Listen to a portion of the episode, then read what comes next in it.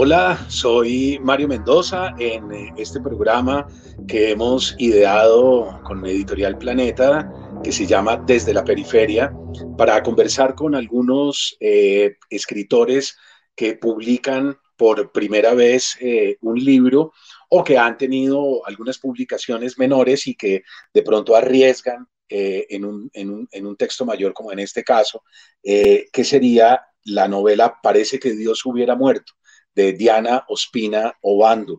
Eh, yo debo confesar que es uno de los libros que me ha conmovido profundamente y uno de los textos más impresionantes que he leído en los últimos meses y por eso me complace mucho hoy tener a Diana como invitada del programa para conversar con ella eh, sobre su libro. Eh, a mí lo que me parece grave, que es lo que he repetido en los otros programas, es que estos jóvenes escritores lleguen a las librerías con unos trabajos maravillosos, eh, extraordinarios, y que en el mare magnum de eh, el tráfico y la publicación y de alguna manera también esta pandemia que, ha opacado eh, publicaciones muy importantes, que en, ese, que en esa confusión general se pierdan los textos y los lectores no puedan llegar a ellos. Entonces, lo que he intentado a lo largo de estos programas es como encender una linterna y señalarles a los lectores ese texto valioso que está por ahí eh, perdido entre las mil publicaciones que se hacen mensualmente en Colombia. Este texto es un texto desgarrador, es una prosa impecable con un ritmo maravilloso y a mí me complace mucho eh, poderles confesar también que Diana fue mi alumna en la Universidad Javeriana hace muchísimos años, entonces eh, la recuerdo por supuesto como una de las estudiantes brillantes de esa, de esa facultad, pero no es solamente eso, sino que me, me conmueve mucho eh, habérmela encontrado a lo largo de los años, habernos saludado muchas veces y siempre intuir que detrás de esas conversaciones pasajeras y ligeras había una empatía y había algo que yo sentía y que ahora entiendo que era, y es que eh, éramos colegas, eh, éramos indudablemente dos escritores que se saludaban eh, y tenerla en el aula de clase hoy en día me enorgullece mucho, me enorgullece bastante y por lo tanto le doy la bienvenida entonces a Diana con todo el cariño y el afecto, no solo de escritor a escritora, sino por supuesto de un profesor que se siente muy orgulloso de haberla sentido en el aula. Diana, muchas gracias por aprovechar este espacio y por aceptar la, invitación a dialogar conmigo. No, Mario, pues como eh, dijiste, eh, y yo cambio un poquito las palabras, tuve el honor de ser eh, alumna tuya en unas clases fantásticas en la Facultad de Literatura que sin duda alguna me marcaron y que me hicieron a mí, yo también soy profesora ahora y siempre dije que aunque yo dicte una clase la mitad de buena de lo que eran las de Mario, quedo contenta y ese ha sido un poco mi, guía. Entonces, más que feliz de estar aquí compartiendo contigo y poder hablar de la novela, me parece realmente un sueño hecho realidad, francamente, y contar con tu lectura, que yo sé que eres un grandísimo lector, más allá de buen profesor y buen escritor, un gran, gran lector. Pues mil gracias, Diana. La verdad es que tu libro fue una gratísima compañía todas estas semanas para mí. Lo leí y lo releí, porque volví de nuevo a, ciertas escenas para tener como más claridad sobre cómo habías construido ese texto, ¿no? Uno siente fascinación siempre por los armazones. Entonces, eh, si te parece, entremos a la novela. Eh, y yo te quería preguntar inicialmente por el, un epígrafe, los, los tres epígrafes son maravillosos, pero el último, el de, el de Oriana Falachi, eh, es particularmente inquietante, ¿no? Y es que dice, la muerte de una madre no se puede comparar con la del hombre que amabas, es el adelanto de tu muerte, porque es la muerte de la criatura que te concibió, que te llevó en su vientre. Yo creo que eh, a lo largo de toda la novela, desde la primera página, empezamos a sentir eso que es la muerte de la madre no se parece a nada a ninguna de las otras muertes, ni las muertes de las personas que amamos, ni la muerte del padre, ni la muerte de los tíos, los primos, los hijos, que debe ser una cosa terrible, ¿verdad? Pero la muerte de la madre tiene un componente único y muy particular, y es que es la muerte del útero que me concibió, ¿no? De algo en donde yo estuve nueve meses, de alguna manera del receptáculo, de la máquina corporal que me dio la vida. Entonces, la, novela arranca de una vez con ese clima tan, tan extraño, ¿no, Diana? Sí, pues yo creo que ahí lo estás diciendo muy bien y efectivamente cuando estaba leyendo eh, un texto de Oriana Falachi que me encontré esa frase, eh, la frase pues me atravesó porque eh, sentí exactamente eso. Tú nombraste ahí un sinfín de muertes, cada muerte obviamente es una cosa, pero sí con la de la madre, y lo he sentido yo también al convertirme yo misma en madre, por ejemplo, pues no, no, quiero caer como en el cliché de la maternidad, que a veces hay una cantidad de clichés sobre la maternidad que no nos hacen mucho bien a las mujeres, pero sí esa sensación como de verdad lo que tú dices ahorita, como ese cordón umbilical y esa sensación de que es un sitio donde tú viviste, literalmente estuviste ahí adentro, nacer ya ser como expulsado de, de esa madre y de ese lugar que habitaron y en el texto efectivamente muchas veces pues dialogo con eso, ¿no? Hay un momento en que el personaje pues ella vive sola con su mamá y la, a la muerte de la madre ya va a tener la narradora que dejar la casa porque pues, ya no puede seguir viviendo ahí y es como una segunda expulsión, o sea, salí del cuerpo de mi madre y ahora salgo a esta nueva vida sin ella, que es finalmente esta sensación de orfandad eh, pues tan tremenda que trae la muerte de la madre como de no ser eh, ya protegido, de no tener como ese abrazo, como ese, como ese receptáculo en el que uno estuvo. Yo, yo sí siento como una orfandad, eh, o sea, que, que, la muerte de la madre produce una orfandad muy profunda. Algo ahí como atávico, pues, que, que, se pierde en ese instante. Claro, estábamos en un paraíso que era ese líquido amniótico, ¿verdad? Ese boom, boom, boom, boom, boom, boom, el corazón de la madre que uno tuvo, eso durante nueve meses, eh, y uno somos de alguna manera mutantes que salen del agua y pasan a la tierra, que es un, golpe sumamente fuerte, lo, lo, que decías ahora, una expulsión de un paraíso a salir a respirar y lo primero que hacemos es llorar, ¿verdad? Eh, para poder respirar justamente. Y yo, y, yo, y yo creo que la novela arranca como como, como pensando eso, ¿no? Como, como describiéndonos el clima de una joven que es la protagonista, que es arrojada, eh, expulsada del paraíso y arrojada a la crudeza de la, de la existencia, ¿no? Y a un mundo incierto donde ya no se cuenta bien o mal con algo que se considera una protección. Eh, justo el otro epígrafe habla de no importa que yo ya, o sea, que eh, más bien en vez de decirlo mal dicho, el de Anne Sexton que dice, ya lo sé, yo también he pasado por eso, yo también tuve 40 años y una madre muerta la que todavía necesitaba, o sea que el personaje de la novela es un adolescente y obviamente la pérdida de la madre en la adolescencia pues es una cosa distinta, pero, pero este epígrafe me parecía clave porque finalmente la narradora cuenta una experiencia de la adolescencia, pero lo cuenta cuando ya es adulta y es capaz de contarla como a los 40 años, y a pesar de que ha pasado todo ese tiempo, devolverse a ese instante en el que se pierde la madre, siempre es una experiencia dolorosa, y a los 40 años, aunque se haya vivido más tiempo sin la madre que con la madre, sigue siendo falta la madre, o sea, es algo que no lo llena nada, que no lo cambia nada, que sí, es una ausencia que no es reemplazada por, por nada ni por nadie, ¿no? Es, claro, es, como, es como pues haber vivido a la intemperie, ¿no? Es como que los demás tenían un techo, pero uno, pero uno fue como un homeless, ¿no? Como una especie de vagabunda o vagabundo que tuvo que vivir a la intemperie sin ese techo que tienen la mayoría de las otras personas, ¿no? Sí. Exactamente. Sí, sí, exacto. Es la expulsión de ese lugar de origen eh, brutal y sin posibilidad de regreso. El nacimiento por un lado y la muerte y la muerte final de la madre madre, que ya uno no puede volver a ese regazo y a esa sensación, así sea medio, eh, no sé, como medio irreal de estar protegido, de que hay alguien que va a estar dispuesto a lo que sea por protegerlo a uno y por velar por uno, como es esa sensación.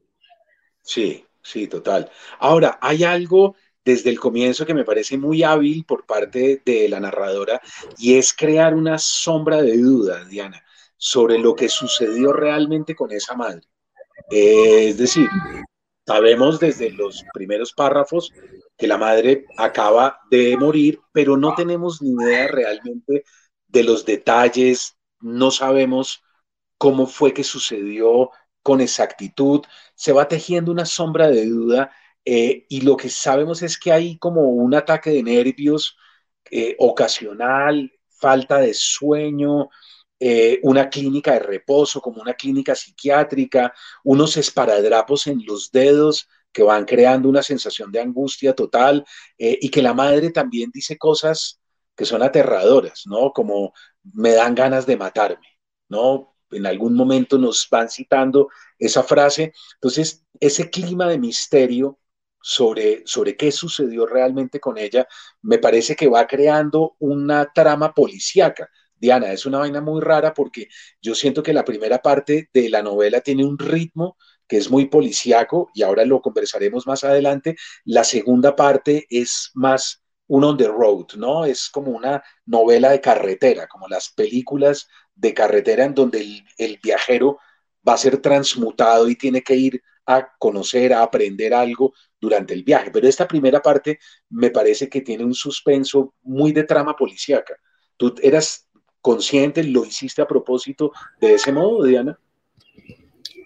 Ahorita que, mencionas lo de policíaco, me, es decir, no lo pensé como policíaco, me encantan las novelas policíacas, pero sí hay algo, un efecto clarísimo que quería lograr y es sí esa aura de misterio permanente. ¿Por qué crear una aura de misterio? Pues no vamos a revelar una cantidad de cosas aquí, pero, pero si era, por un lado, por cómo se vive, cómo lo vive el adolescente, hay algo que le está pasando a su mamá que no entiende, que probablemente su mamá tampoco entiende, que nadie alrededor entiende, pero sobre todo que nadie habla. O sea, como esta sensación de alguien que se siente al lado mío, pues cuando digo mío, como eh, eh, pensando cuando uno está viendo una situación así y que se siente que me explique qué es lo que está viendo, qué es lo que está pasando. Y en el caso de la narradora es, eh, nadie habla nada, pero las cosas evidentemente están muy extrañas y ahí pues sí me, me, permito como la salvedad y es como yo siento que, que por lo menos en, en Colombia y en muchísimos países se maneja todo lo vinculado con salud mental que sigue siendo un enorme tabú sobre el que sigue existiendo una enorme ignorancia, sobre el que lo que no se habla, eh, no se nombra. Y la gente que vive en, casas eh, donde hay, sea el que sea padecimiento de salud mental y todo, muchas veces termina como en estas suertes de limbo, de que todo el mundo como que funciona sabiendo que hay algo extraño y hay algo que aparentemente no funciona. Hay como un desarreglo pero intuye también que ese desarreglo está muy ligado con algo como vergonzoso aunque nadie se lo esté diciendo y aunque nadie lo esté poniendo en palabras, y se instaura entonces este silencio extrañísimo, donde además hay pistas, porque en, ese sentido yo sintiendo lo que dices de policíaco, porque de alguna manera yo sí me preocupé mucho en la estructura de, ir dejando pistas que haga que los lectores pues vayan pensando, deduciendo ciertas cosas, eh, cada lector pues a partir de sus experiencias o lo que sabe, verá o leerá ciertas cosas ahí, pero ir soltando como, como pistas que es finalmente como uno una persona o una persona que, vive o convive con personas que tienen padecimientos mentales en una sociedad donde no se habla de eso, lo vive, es como seguir pistas, pero ¿qué será que es esto? ¿Pero qué está pasando? Y obviamente estamos, estoy hablando en el relato, pues esto es un momento, la acción sucede en un momento sin internet y sin Google y yo no sé si eso ahorita soluciona cosas para la gente, pero aquí no hay, no hay esas posibilidades entonces es solo como esta cosa, hay algo raro, pero yo tampoco lo puedo, la narradora no lo puede entender, no lo puede expresar y, la adulta que va a contar la historia pues lo cuenta como lo vive esta, esta adolescente, que es efectivamente lo que tú dices, con este halo de misterio que, rodea absolutamente todo y que, y que rodea y que hace que la gente que rodea a estos personajes también eh, lo alimenta, ¿no? Con, sus silencios, con sus actitudes eh, misteriosas, ¿no? Eh, totalmente de acuerdo. Y mi idea efectivamente, ya que tú hablabas de la estructura, pues era generar una estructura donde el misterio no es si la madre va a morir o no, eso efectivamente se sabe, pero muy rápido, ahí no estamos haciendo ningún spoiler, pero ¿cómo, por qué? ¿Y qué es lo que pasa ahí? Sí, claro, porque la narradora dice, desde la página 17 ahí empezando, dice, decían pastillas, psiquiatra, clínica, ¿no? O sea, murmuraban esas, esas, esas palabras eh, y eso de alguna manera va creando esa atmósfera tan, tan, tan extraña, tan enrarecida, ¿no? Eh, y yo creo que tu novela también podría ser catalogada como una de las novelas que ahondan en los trastornos mentales, ¿no? Yo creo que eh, Piedad Bonet, por ejemplo, cuando, cuando, cuando escribió Lo que no tiene nombre, eh, Carlos Fram, al otro lado del jardín, hay, hay, textos como, como, que, como que han incursionado ya en Colombia y yo creo que esta novela también podría ser considerada como tal, ¿no, Diana? Pues, y, mencionan novelas que he leído, obviamente, y es un tema que me interesa muchísimo y sobre el que me parece que todavía hay mucho por decir y tratar y que todo lo que podamos hacer para, para quitar estigmas, para quitar tabús, para, para hablar em, de eso mm, nunca va a sobrar, porque francamente hay muchos ángulos, muchas maneras y eh, está eh, lo que padecen las personas que padecen las enfermedades mentales, que eh, evidentemente es, pues es un tema tremendo, pero está también lo, lo que padecen las personas que los rodean.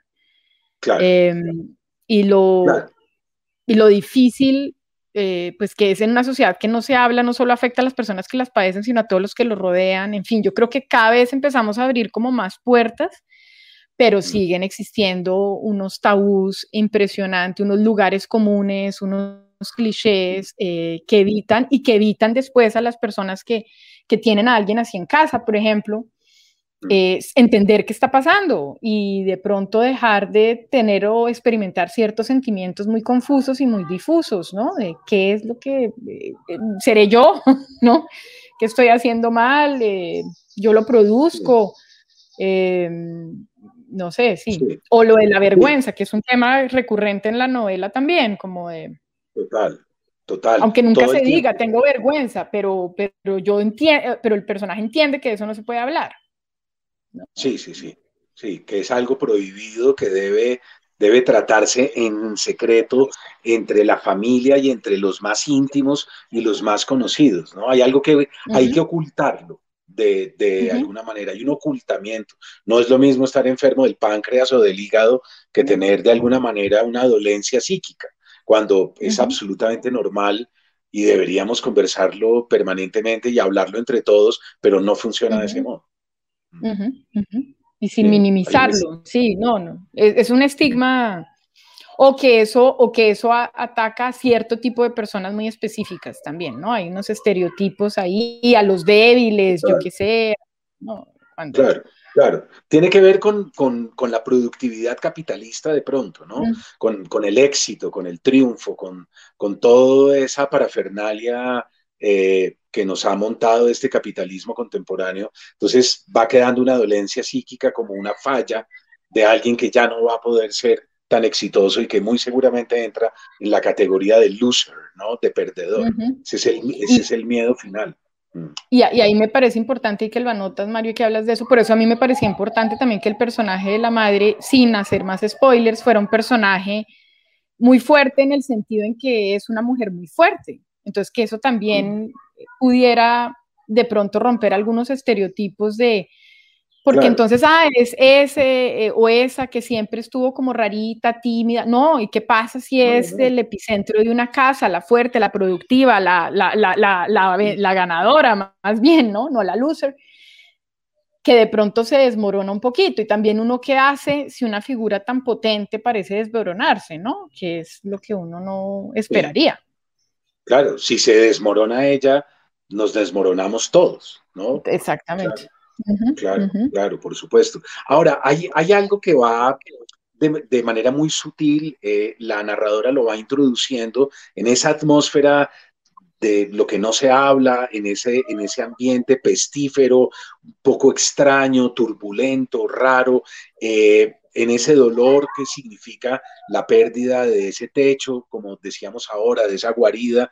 Eh, entra muy sutilmente el eros, ¿no? Y es que es una chiquita de 14 años que se siente atraída por un chico de la clase que es eh, el nuevo de la clase, todos recordamos lo que significa el nuevo o la nueva de, la clase, y, y en la mitad de la muerte va entrando una nueva mecánica del deseo que creo que la abre, ¿no? Creo que es una apertura que de alguna manera la rescata por completo del el dolor, la pena eh, y de caer en un agujero negro, ¿no? Es como si, como si ella tuviera un llamado hacia la oscuridad y de repente, poco a poco, lentamente, ¿no? Hay una luz que le va a ir iluminando, recordándole que está viva, ¿no? Y que ella todavía está acá y que, y que debe emprender un poco la responsabilidad del hecho de estar viva. Es algo muy bello, ¿no? Ese Eros y ese Tánatos, yo creo que tú lo debiste tejer casi de manera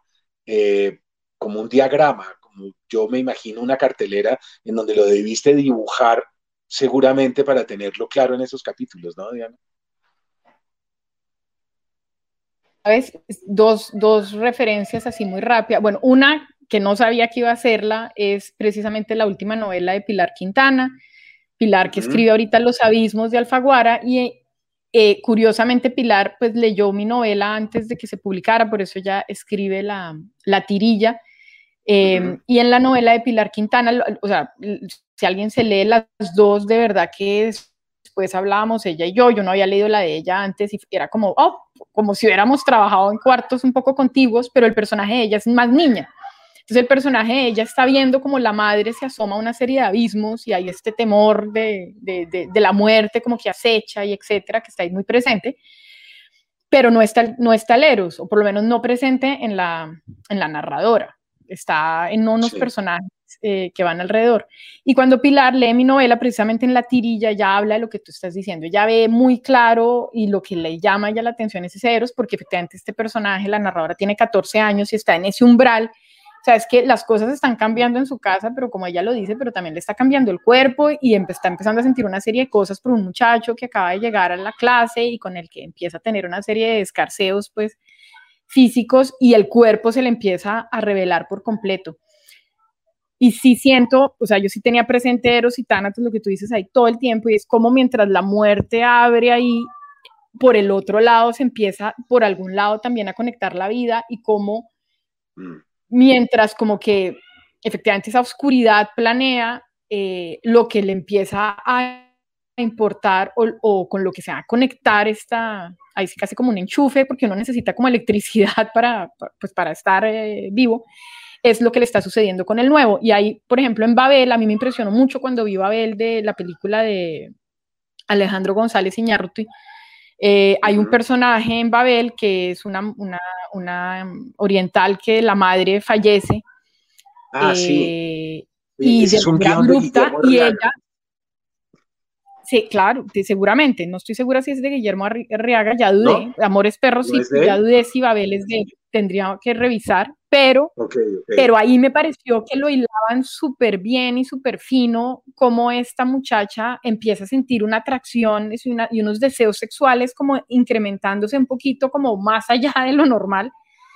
Porque está ese ahí tremendo. O sea, en mi personaje yo no lo puse más allá como, como, como lo aparece en Babel, pero sí tenía muy presente como esa sensación de esa necesidad de, pues, por, un lado física, porque efectivamente el cuerpo está cambiando y todo, pero también es porque frente a la oscuridad efectivamente se potencia lo otro, ¿no? El cuerpo, eh, las sensaciones, la sensorialidad. Antes de que me lleven a esa gruta oscura, prefiero conectarme como con esto, que por lo menos está vivo y, y late, ¿no?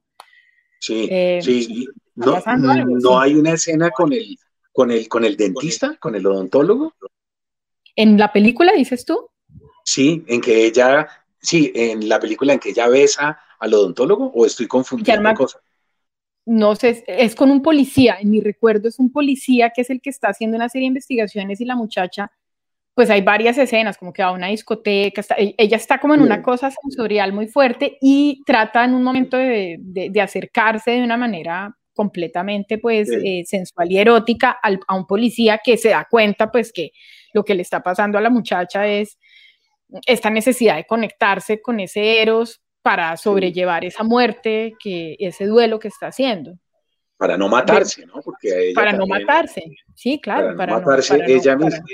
ella misma, exactamente, sí. Es que, creo, es que creo recordar una escena con el odontólogo, pero bueno, no sé si estoy confundiendo películas.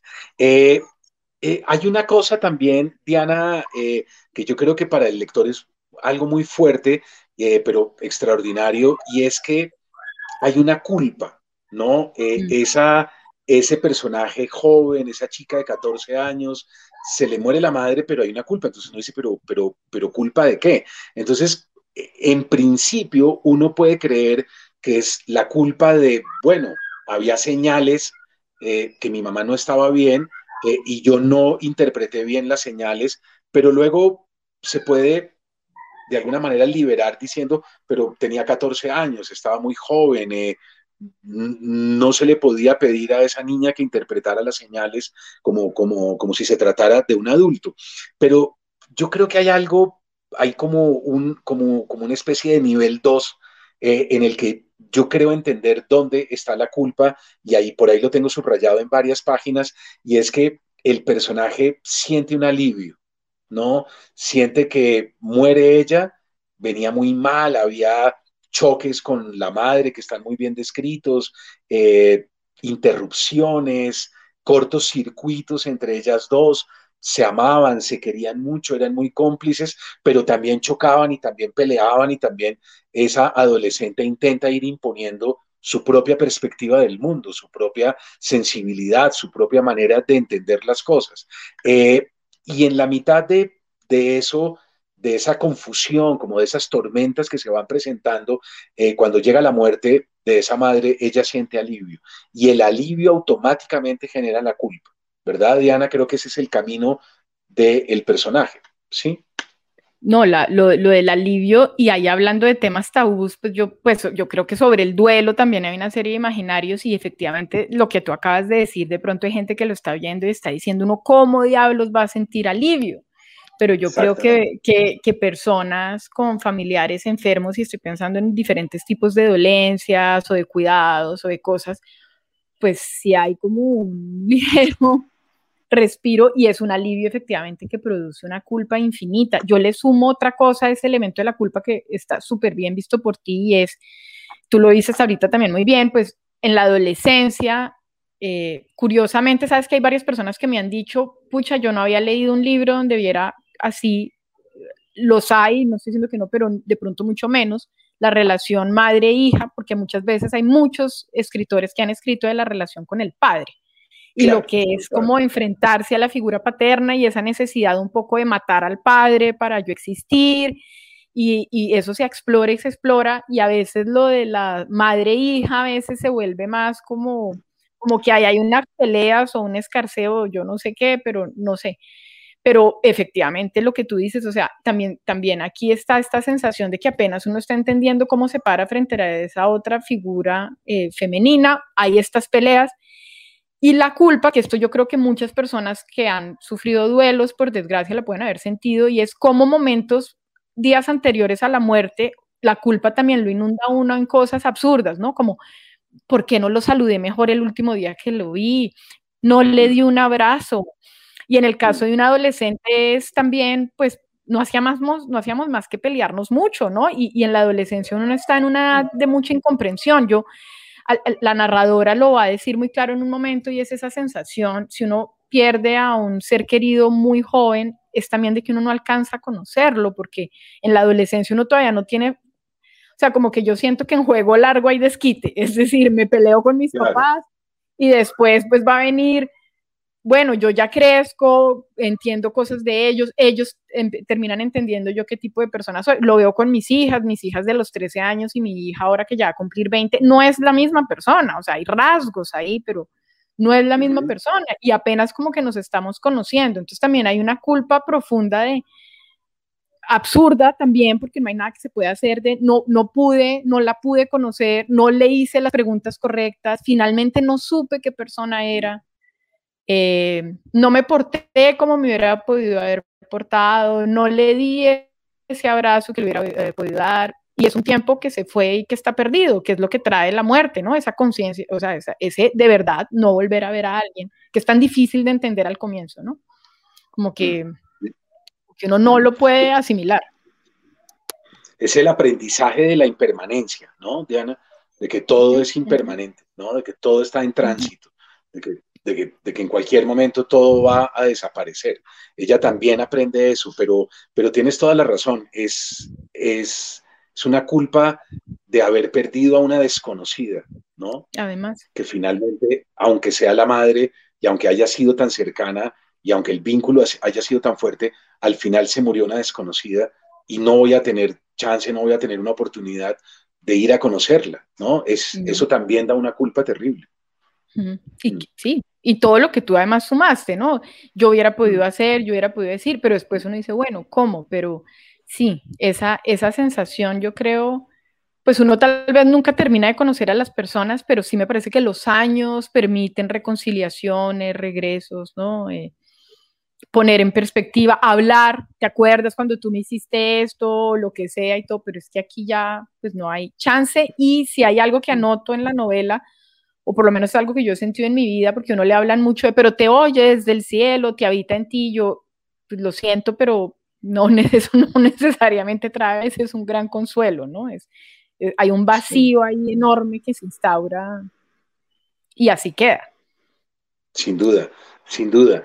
Yo mirando el título, Diana, eh, que tú lo dices dentro de la novela, digamos, eh, la narradora ojea un libro de Eduardo Salamea Borda que todos mis lectores y eh, el resto de los lectores que no sean míos, me encantaría recordarles que es una novela colombiana extraordinaria, que es Cuatro años a bordo de mí mismo, de Eduardo Salamea Borda.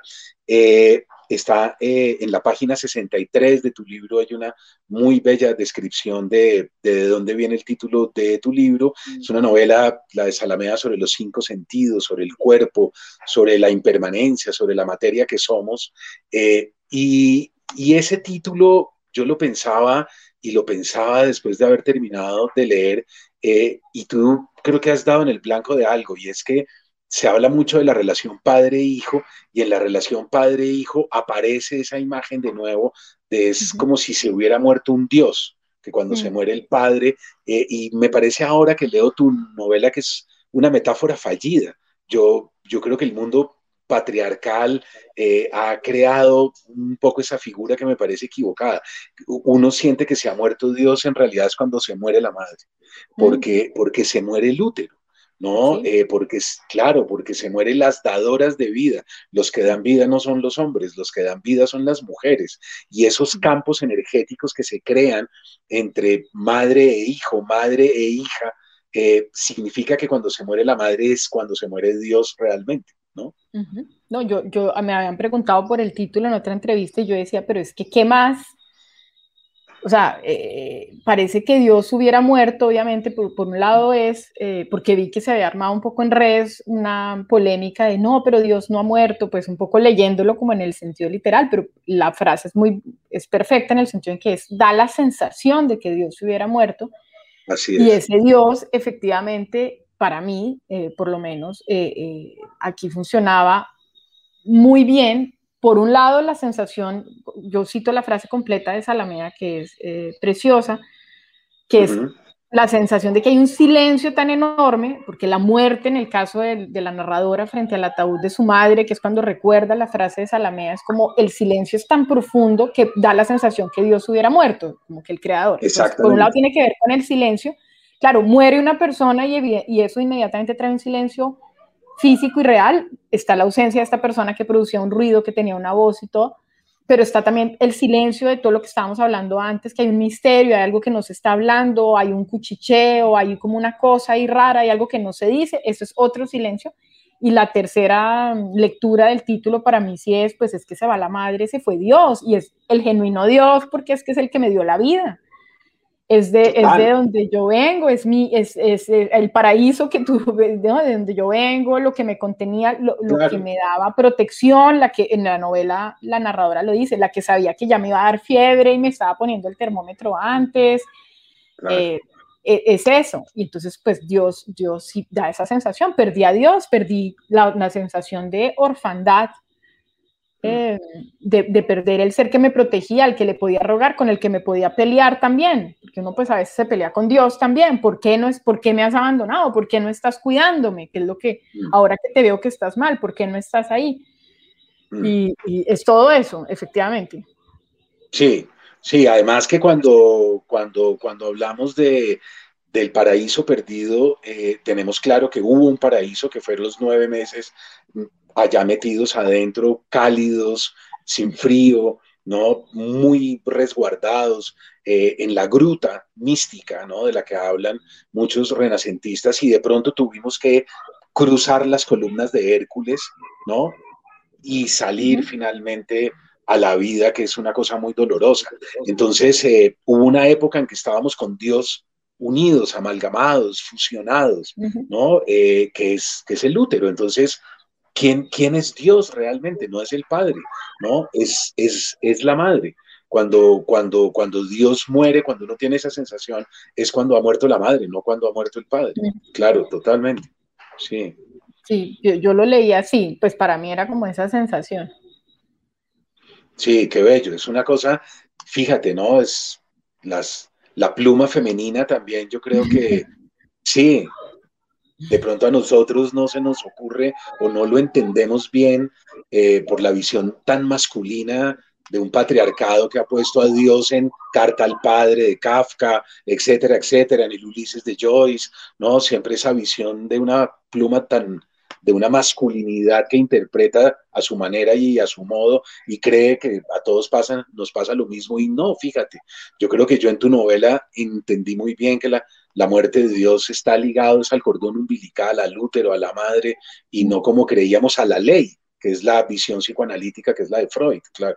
La del padre, y que es como el organizador, es que yo estaba pensando ahorita como en los dioses indios, un poco como en Vishnu, en, en, Shiva, bueno, ellos lo tienen muy claro, el creador, el organizador, el que Shiva que es el que destruye, pero es que el padre es como el que organiza más bien, como el que la ley, sí, lo que tú dices, pero, pero la madre, bueno, en fin, sí, yo lo siento más como el, el, el gran origen. Sí, total, la vía láctea, ¿no? Sí, claro, total. Es una cosa cósmica. Eh, hay, algo, hay algo ahí también, Diana, que vas tejiendo con, como con sumo detalle, con, de una, con una filigrana muy cuidadosa, y es que eh, hay, hay, hay, una amiguita de la protagonista a la que se le muere el padre, justamente ahora que hablamos de eso. Eh, y ahí hay como honores, hay una visión social muy distinta. se dice, ¿no? Tienen que ir a saludar, a dar el pésame, etcétera, mientras que a esa madre que se le ha muerto a la protagonista, todo sucedió en silencio, nada se dice, y eso va acentuando todavía el clima de misterio. Yo creo que en ese sentido es muy policíaco, de nuevo, eh, introducir esa escena e introducir ese personaje, esa compañerita a la que se le muere, el padre vuelve de nuevo sobre el suspenso. Es que el suspenso es la clave final, creo yo, de la lectura, ¿no, Diana? Uno, uno lee porque, porque hay narradores que saben crear ese suspenso narrativo con enorme habilidad. Y, efectivamente tú anotas algo ahí, muchas preguntas que me suscita, o sea, está, todo el tiempo está esa idea de por qué no se habla, hay una escena que viene ahí muy cerca eh, que tiene que ver con, con un compañerito también del colegio que se le acerca en un momento y que le dice algo así como yo lo sé todo, que tanto que la narradora dice, uff, me sentí como en película de gángsters de bajo presupuesto, pues que me están como amenazando, pero sí lo siente como una amenaza real y el, y el lector no sabe qué es lo que el otro sabe, pero sí sabe que a la narradora le da un susto y que eso va a implicar no acercarse más a esa persona. Y ella sí da pistas de, de lo que él sabe e, eso que, que nos está diciendo tiene el poder como de destruirme a, destruir a mi mamá o de destruirme a mí y en el caso de, en este caso somos la misma, o sea, como que lo que destruye a mi mamá me va a destruir a mí. O sea, hay una sensación ahí de que hay algo que no se puede mencionar. Pero mencionas otra cosa que me parece clave y es esta gran pregunta que por lo menos se la está haciendo la narradora todo el tiempo y que me la he hecho yo muchas veces en, en, cuanto al duelo y es qué pasa si los duelos son o no compartidos, que tanto aliviana que a ti te estén acompañando. A veces las funerarias me parecen unos rituales como, mm, como, como un teatro, no sé, donde la gente, ay, lo siento mucho, te acompaña el corazón y uno ya no sabe ni qué decir y qué tan funcional es eso. Pero también lo cierto es que Qué, impresionante es cuando uno está acompañando a alguien querido que ha perdido a alguien y le puede dar la mano y puede hablar de eso y el alivio que se encuentra en esos abrazos o en hablar de eso. ¿Y qué pasa si uno le quitan eso porque está teñido como de esta vergüenza o donde uno no puede contestar con claridad? Bueno, porque la gente además siempre quiere saber, ¿no? ¿Y de qué se murió? ¿Y qué está pasando? Pero ¡pum! Y si de pronto eso no existe y si nadie está hablando de eso y si no se puede hablar y si no se puede mencionar, ¿qué hacemos, no? Y, cómo se vive un duelo en donde no hay palabras, en donde nadie te está diciendo. Eh, precisamente la narradora que la llevan a, este entierro del papá de la amiguita o de la compañera de clase, eh, ella dice, yo no sé si eso le sirvió a no, sí o no a mi compañera. Nos llevaron en bus uniformados, estuvimos en la misa, vi llorar a la hermana sobre el ataúd del papá fallecido. No sé si esto le sirvió, pero yo sé que comparto con ella ese recuerdo, como esa idea de compartir de alguna manera, y ella sabe que yo comparto eso y quizás eso haga su carga menos pesada. Es una pregunta que queda, que queda suelta, ¿no? Pero quizás esos duelos compartidos ayudan. Entonces, ¿qué hacemos? Y abriría yo esa pregunta, es ¿qué hacemos con los que no están pudiendo compartir sus duelos o que viven sus duelos en silencio? Mm. por las razones que sea, por los tabús que haya, por, por las culpas, por, por lo que sea, como, como que algo como que eso también, qué tremendo no poder nombrar las cosas, ¿no? O compartir los valores. Claro, total, absolutamente. Sí, yo creo que, yo creo que la, digamos, eh, el, el talento de la novela está exactamente ahí en que la protagonista sabe algo, eh, ese compañerito que le dice lo sé todo, que ella lo ve inmediatamente como una amenaza, como, como casi como una especie de, de chantajista que en algún momento va a poder atacar y, y, cobrar ¿no? lo que quiera por ese secreto que sabe. Eh, ellos dos saben lo que el lector no sabe hasta la página final, ¿no? O sea, ahí solo en la página final entenderemos por qué lo sé todo es una amenaza. Pero ahí está la habilidad, ¿no, Diana? Yo creo que, yo creo que los narradores de alguna manera tienen que tener ese secreto, ese, esa, esa especie como de, no sé cómo decirlo, como de, porque es intuitivo. Yo, yo a veces creo que eso no es muy racional ni muy frío, sino es algo que puede ser erótico también, ¿no? Eh, el eros significa algo pausado, lento, ¿no? No llegamos al lecho de los amantes de manera intempestiva o de manera brutal, es sutil, ¿no? Hay, hay caricias, escarceos, guiños de ojos, eh, pequeños detallitos, cosas en donde nos vamos acercando al amado o a la amada eh, y ahí de pronto nace ese misterio que es el Eros. Yo creo que en la escritura hay que saber acariciar eh, el, el, relato, ¿no? Toca ir tocando fibras, pero no hay que llegar al objeto de deseo directamente. No se mm. trata de eso. Entonces yo creo que la novela en eso es muy, es muy fina, Diana. Yo creo que para, para el lector es un placer ir sintiendo ese ritmo. Ahora, eh, quiero entrar en una escena que es fascinante también y es que la madre eh, escribe, la madre lleva un cuaderno de notas en, como una especie de diario, supone uno, ¿no? En donde va llevando el registro como una bitácora ¿no? De esas fuerzas oscuras que ella va atravesando a lo largo de la vida, porque a la, a la madre también le ha tocado un duelo. la madre también ha perdido de alguna manera y le, ha tocado hacerse grande, hacerse adulta, hacerse responsable y, y, esa escritura que va tejiendo la madre pasa a la escritura de la protagonista que también lleva cuadernos y que desde muy joven anota. Eh, hay una escena que a mí me parece hermosísima, eh, que es un momento cuando cambian de casa. Cambiar de casa acá para mí, yo lo tenía por ahí anotado, era cambiar también de útero. ¿no? La casa funciona psicoanalíticamente, o sea, ella pierde todos los techos, todas las protecciones, eh, el padre está de viaje, la madre acaba de morir, hay que cambiar de casa, o sea, queda prácticamente como una desvalida eh, en esa intemperie que será el mundo de ahí en adelante.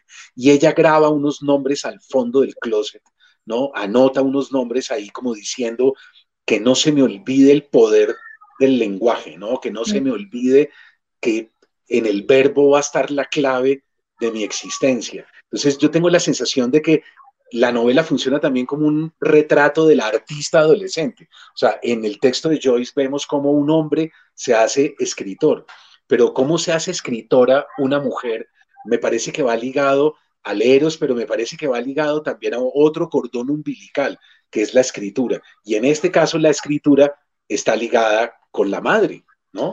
Total.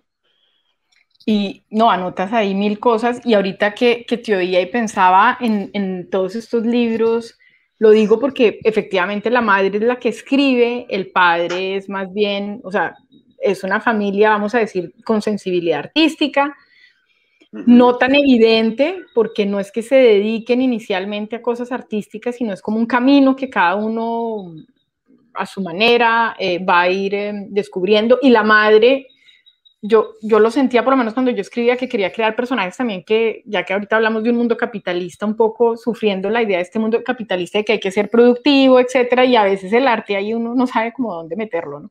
Entonces la madre escribe en sus cuadernos, pero es algo que hace eh, como esa necesidad de consignar el mundo, que muchas veces, estoy pensando en muchos de los libros que yo he leído, es más masculino como que son los hombres. Es curioso porque las madres, las madres o las mujeres son como las dueñas de cierta palabra, las que cuentan los, no, no, las que cuentan historias, las que hablan en la cocina, que sería como el útero dentro de la casa, la cocina, donde uno termina ahí calientico hablando y está esta idea de que cocino y cuento cosas, etcétera pero que termina siendo mucho en las novelas, a veces consignado en el mundo masculino, ¿no? El padre es el que escribe, el que tiene cartas, el que no sé qué, y aquí es la madre, en cambio, y hay este mundo femenino.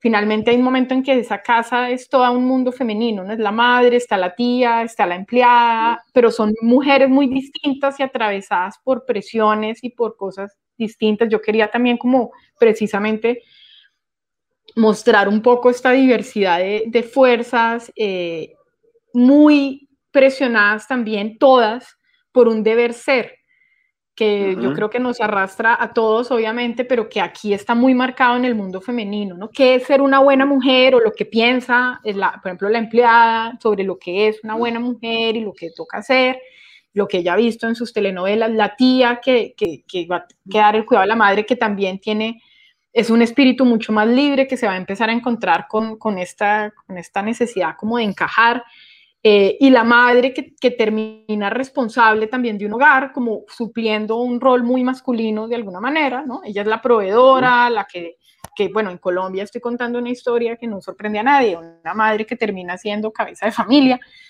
eh, pero que tiene esas otras inclinaciones también de, de, nombrar. Entonces, simplemente para, para volver como a lo que me estabas diciendo, pues está esta idea de, de escribir, de que al escribir yo entiendo lo que me está pasando, o por lo menos eso creo, o, esa necesidad de consignar mi mundo que está ahí y que la narradora, por ejemplo, en su historia de amor, es muy importante escribir sobre ella porque ella quiere entender si va a poder entender el silencio que hay en esa relación, que se miran, que no se sabe qué pasa, que es un deseo como que no termina de entenderse, que quizás la escritura lo dé.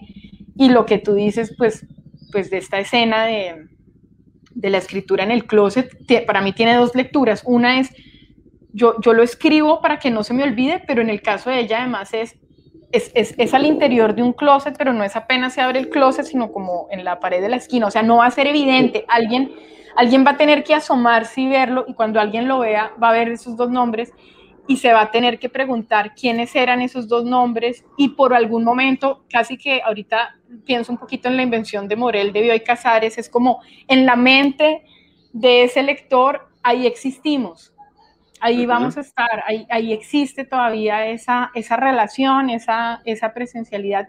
Entonces, las palabras no solo consignan un mundo y dejan memoria, sino permiten que ese mundo sea habitado en otros, ¿no? Que, que se materialice en otros, en la mente de otros, y no se lo lleve el olvido y el silencio por completo, que es todo el tiempo aquí el temor.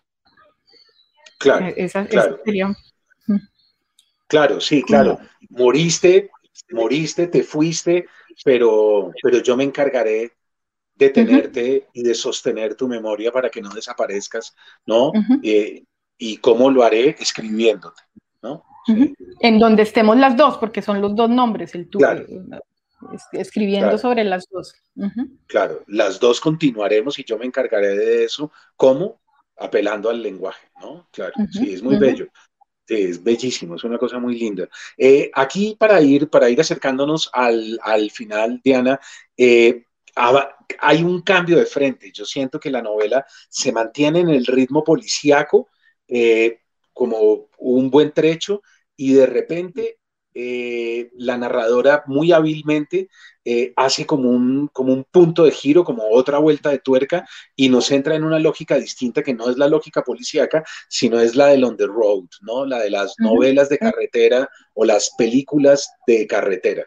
Hay un viaje hacia el Tairona, eh, regresa el padre, que te lo decía ahora por fuera de micrófonos, es un personaje para mí encantador, fascinante, me parece silencioso, eh, como despistado, como un poco marciano, un, con un toque de irresponsabilidad eh, casi que infantil, lúdico, muy creativo, que tira a la basura toda una carrera y decide dedicarse a algo que es ser fotógrafo, que a él le gusta y punto, y ya, eh, pero, pero uno que al comienzo lo ve como muy torpe, como, como, como, como un padre que no da una, ¿no? que no sabe acogerla.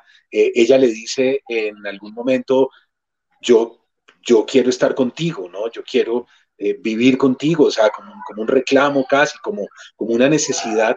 Y él vive un poco como, como en unas fantasmagorías, pero me parece que es un personaje que va conduciendo como un guía niño, lúdico, eh, intuitivo, genial también, porque creo que tiene toques de, absoluta genialidad, esa caminata entre el punto de entrada del parque y la llegada hasta el mar en donde él se va hablando con los demás y le importa un pepino que la chiquita va atrás con el morral aplastada, llena de calor, mortificada, zancudos, de todo. Ese tipo que va ahí feliz siempre como por la vida, me, parece que es un personaje inolvidable, ¿no? De los padres de la literatura, creo yo, inolvidables es el tuyo. Pero, pero yo te quisiera preguntar por el On the Road, yo te quisiera preguntar por esos dos artistas juntos, ¿no? Que emprenden ese viaje que tienen que hacer porque tienen algo pendiente que solucionar ellos dos, ¿no, Diana? Solo, solo anotaré que me ha llamado mucho la atención, una, otro amigo muy buen lector también me decía lo que le gustaba el padre, porque mis, las, lectoras me hablan mucho de las, de las figuras femeninas. Y, justo él también me decía, no, ese padre me parece que son esos padres que, que, que, uno tiene la sensación de que no saben lo que están haciendo, pero como que tienen un tipo de sabiduría y me hablaba justo de la escena de la caminata y decía, es que finalmente ahí lo importante es no acompañarla. Eh, y, veía en eso como una sabiduría y, eh, me ha parecido muy bonito esa conexión con, con, ese padre que tiene efectivamente, pues yo traté de que fueran personajes que no fueran como unidirección, o sea, que fueran con muchos matices, ¿no? Que uno los agarre como son las personas en la vida real, ¿no? Que tienen múltiples matices. Y lo que dices es totalmente cierto. Yo quería, pues, esas eran como para mí las dos partes claras, como una primera parte, que es muy lo que está en la contracarátula del libro, y si aquí sin hacer ningún spoiler, que es la muerte, lo que, no, lo que nos llevó a este momento de la muerte, eh, las, todas las dinámicas que siguen a la muerte, las funerarias, los papeles, eh, rehacer una vida, desocupar un cuarto, la, la trasescena ahí de la muerte que es tremenda, que es uno empacando eh, eh, la crema de dientes espichada, eso no lo tengo en el libro, pero la crema de dientes que la persona está usando y el cepillo de dientes que todavía, ¿no? Gastado de esa persona que estaba viva hasta hace un día y, y, y, uno, y uno estaba riendo eh, y todavía la casa huele a esa persona y todavía está el champú que esa persona usaba que le recuerda a uno el pelo, es, pues el olor del pelo cuando uno abrazaba a esa persona toda esa parte del duelo que, está llena como de estas minucias y la segunda parte para mí yo sí quería, efectivamente,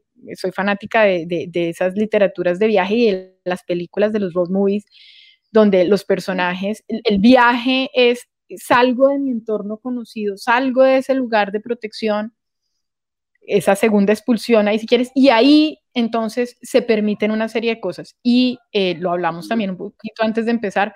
Para mí, pues uno de bogotano crecido en la montaña, pues la tierra caliente, apenas uno se quita la chaqueta y entra este aire, como que hay otra cosa, ¿no? Se despierta, ya se le empiezan a calmar el cuerpo, hay una cosa ahí que en lo sensorial, yo, pues si uno bajándose de la montaña, se siente, ¿no? El olor, los olores, el calor, quitarse, eh, quitarse la ropa. Es que en Bogotá uno vive ahí como con la capa sobre la capa de la capa.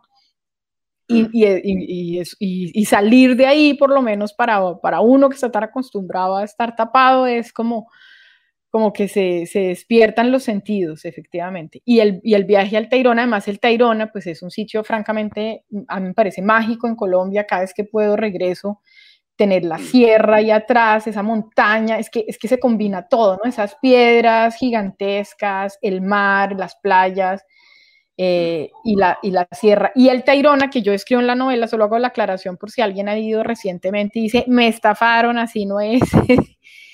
es el Tairona de los años 90 que era así, que ahora pues tiene un camino súper armado, ya uno no sufre como el personaje porque lograron hacer la entrada como una caminata mucho más suave, uno tiene donde agarrarse, te venden una agüita ahí subiendo, pero el Tairona de los 90 no era así, era agreste y uno, y uno acampaba donde colgaba el chinchorro, pues no, es, el Tayrona, o sea, la gente que estuvo en los 90 yo creo que va a recordar ese parque así, sin luz eléctrica, eh, sin tanta gente, y que la caminata sí era dura, pues más, más, de lo que es ahora. las playas a donde uno podía acceder, porque ahora están, se sigue ahogando gente en el Tayrona lastimosamente. Eh, se murió, se murió hace poco, Diana, se murió hace una semana, se ahogó.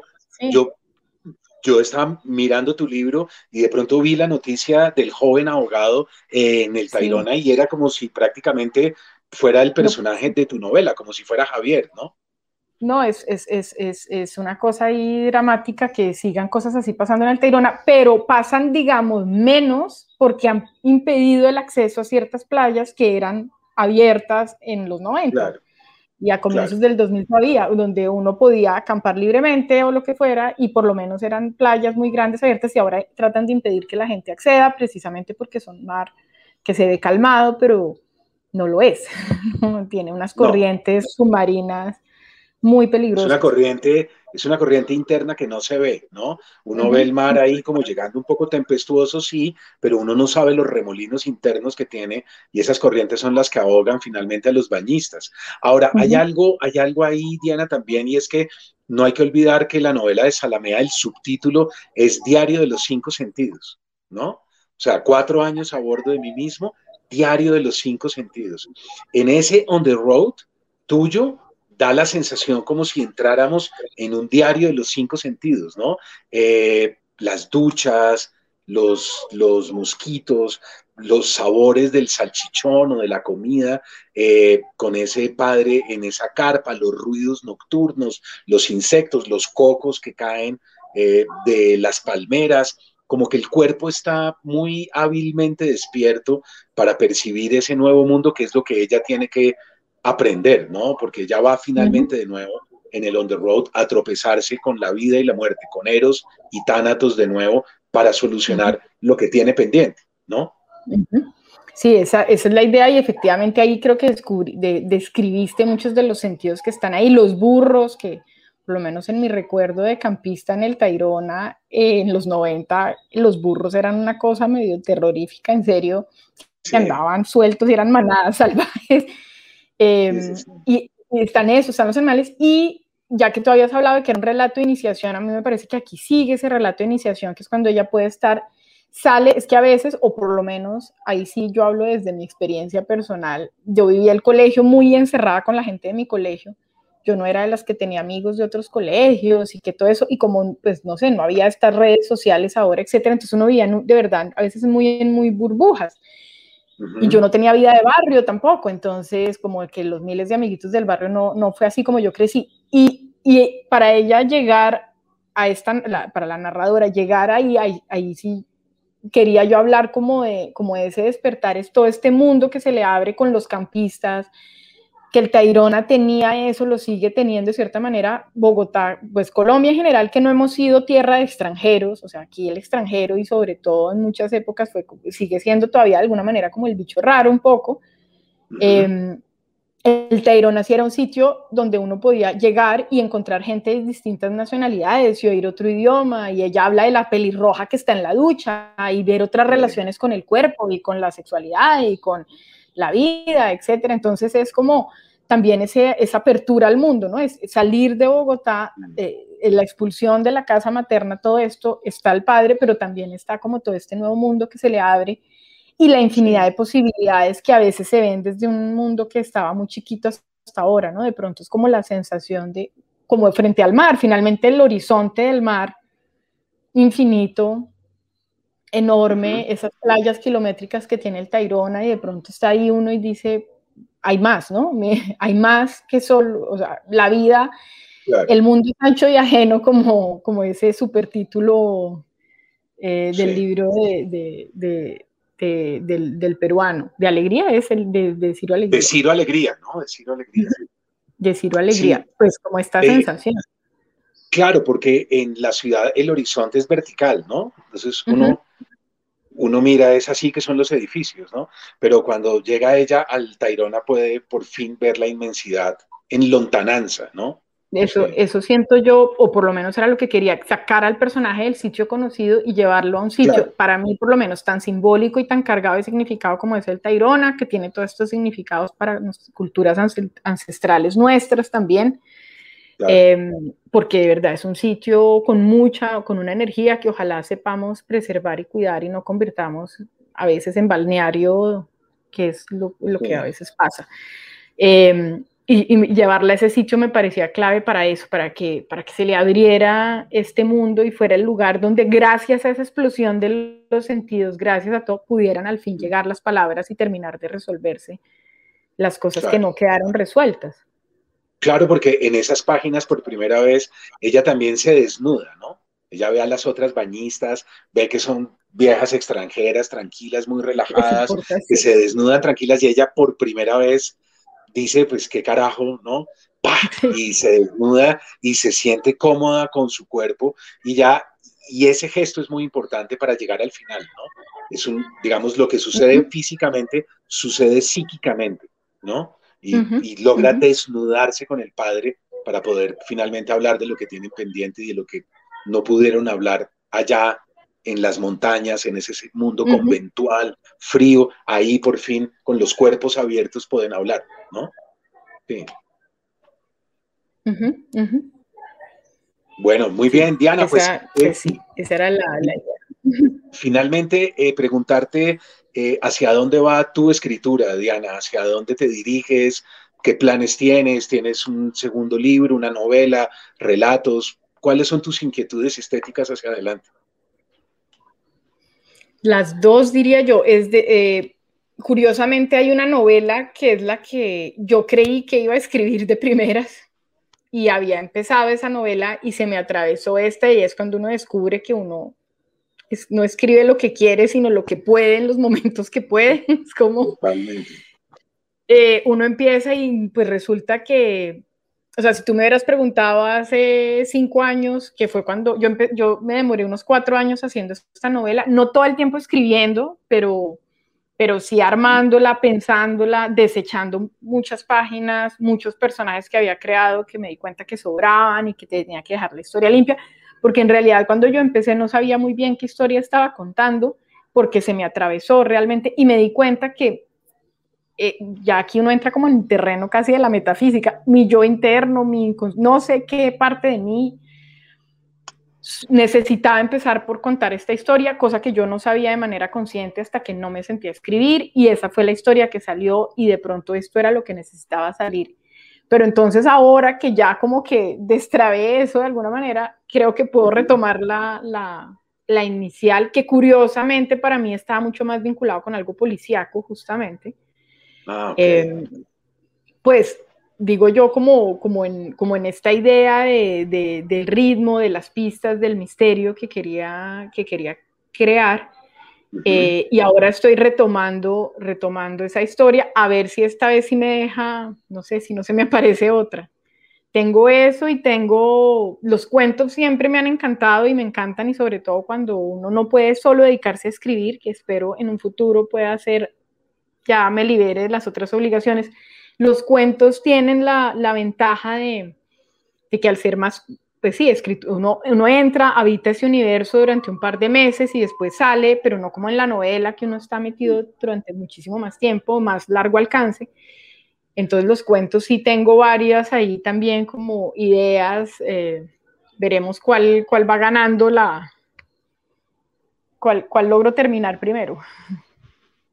pues bueno, yo, yo la verdad, sea el que sea, será un placer leerte, Diana, como, como sucedió aquí. Yo, yo te felicito porque ese ritmo aparentemente sencillo, ¿no? Es una prosa limpia, impecable, sencilla. La gente cree que esa sencillez es fácil y eso es lo más difícil, ¿no? Lo más complicado es lograr esa prosa que tú tienes ahí. La gente tiende a abigarrarse, a, adornarse mucho, a complicarse mucho creyendo que la narración puede ser mejor en la medida en que sea más complicada. Eh, mm. y, es todo lo contrario. Lo más difícil es encontrar esa prosa limpia, cristalina, transparente, que yo creo que para los lectores es sumamente grato. Entonces yo realmente te felicito. Ahí hay una prosa muy madura para hacer un primer libro, aunque sé que llevas años escribiendo, corrigiendo ahí en silencio, se nota mucho y, eso es eh, un beneplácito, digamos, es, hay que saludar con enorme alegría libros como el tuyo, así es que invitar a los lectores a que lean el libro, yo creo que esta conversación no tiene mucho sentido si ellos no se acercan y no lo leen, y sería muy bello que pudieran leer la novela y después volver a escuchar la conversación entre nosotros, que ahí yo creo que van a entender muchas de las cosas que hemos tocado acá. Así es que felicitarte, agradecerte por tu tiempo y esperaré segundos, terceros libros tuyos eh, con enorme entusiasmo, Diana, indudablemente. No, pues Mario, muchas gracias. De verdad que disfruté enormemente esta conversación y creo que lo que tú dices es cierto. Si alguien, ojalá se animen a leerla y estoy seguro que si la leen la novela y vuelven a oír la conversación, o si en la mitad de esto dijeron, uy, aquí fue, vuelvan a ella después y hiciste una cantidad de comentarios súper, creo yo que luminosos frente a la lectura, que las lecturas siempre tienen muchos niveles y si uno se queda en un nivel, pues primero no importa, pero, pero ese placer precisamente de meterse y de empezar a ver las relaciones y etcétera, pues, pues a mí es lo que me encanta de leer. Entonces, si eso sucede, quedaré más que feliz. Por lo menos al escribir uno tiene conciencia o por lo menos intenta ¿no? Eh, decir, uy, bueno, el que se meta un poquito de pronto esto, esto sí fue importante, eh, ojalá alguien lo vea, en fin, o le resuene. Bueno, ahí está. No, muchas gracias. no, a ti, a ti, gracias a ti por haberlo escrito, por el, por el tiempo, por todo, Diana. Y, y recordarles también a los lectores que son tiempos de tánatos, ¿no? Es, es pandemia, es tiempo de muerte, mm. es tiempo, eh, quizás esta novela también sale en un momento muy particular eh, y yo mm. creo que les vendría muy bien acercarse a libros como este para entender la impermanencia y para entender esa pugna permanente entre las mm. pulsiones de vida y las pulsiones de muerte. Bueno, mil gracias y hasta la próxima. Chao, chao. Hasta la próxima. Muchas gracias.